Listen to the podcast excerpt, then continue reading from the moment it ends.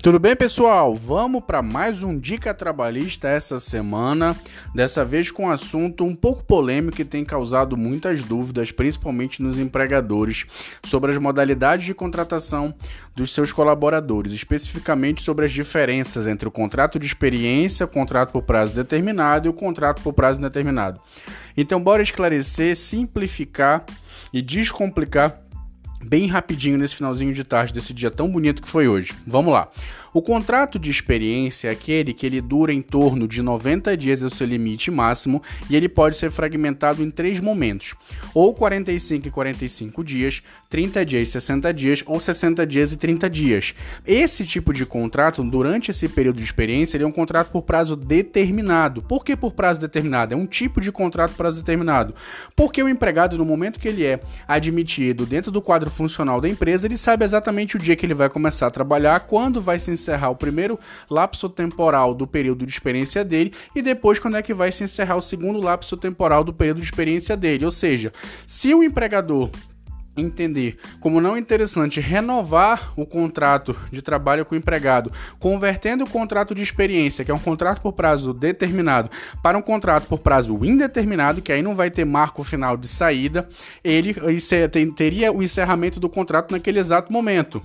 Agora, caso o empregador ele opte após o encerramento do contrato de experiência, que é um tipo de contrato por prazo determinado, que tem começo, meio e fim, ele converte automaticamente para o contrato por prazo determinado, que é o contrato normal usualmente. Algumas pessoas, inclusive, já me perguntaram, alguns clientes alguns alunos, Roberto, o empregador pode contratar diretamente por contrato por prazo indeterminado, sem contratar por contrato de experiência? Pode.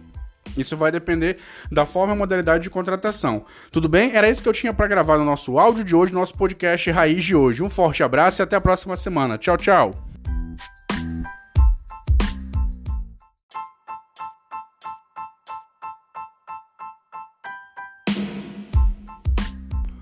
Tudo bem, pessoal? Vamos começar mais um podcast Raiz e dessa vez trazendo uma dica trabalhista bem diferente com relação ao ânimo de trabalho. O que, que eu quero dizer com isso? Você sabe como aprimorar ou avaliar o ânimo dos seus colaboradores dentro do ambiente de trabalho? Como isso é importante para saber como anda a moral da sua equipe e automaticamente essa moral reflete no dinamismo do trabalho e na forma como eles enxergam a cultura da empresa, os valores preconizados por ela e efetivamente qual impacto isso vai ter tanto para eles quanto para a atividade empresarial que eles estão auxiliando no desenvolvimento. Você já parou para pensar nisso? Porque assim, quando a gente está animado, a gente está empolgado, a gente está com nível elevado de bem-estar positivo, a gente consegue ter uma alta produtividade, uma alta performance. E isso é dever também do empregador, é dever também da empresa olhar para essa métrica, olhar para essa intenção e motivação dos seus colaboradores para saber realmente como anda o seu ambiente de trabalho e tornar ele cada vez mais equilibrado e saudável. Isso é muito importante, principalmente nos tempos de pandemia que a gente está vivendo hoje.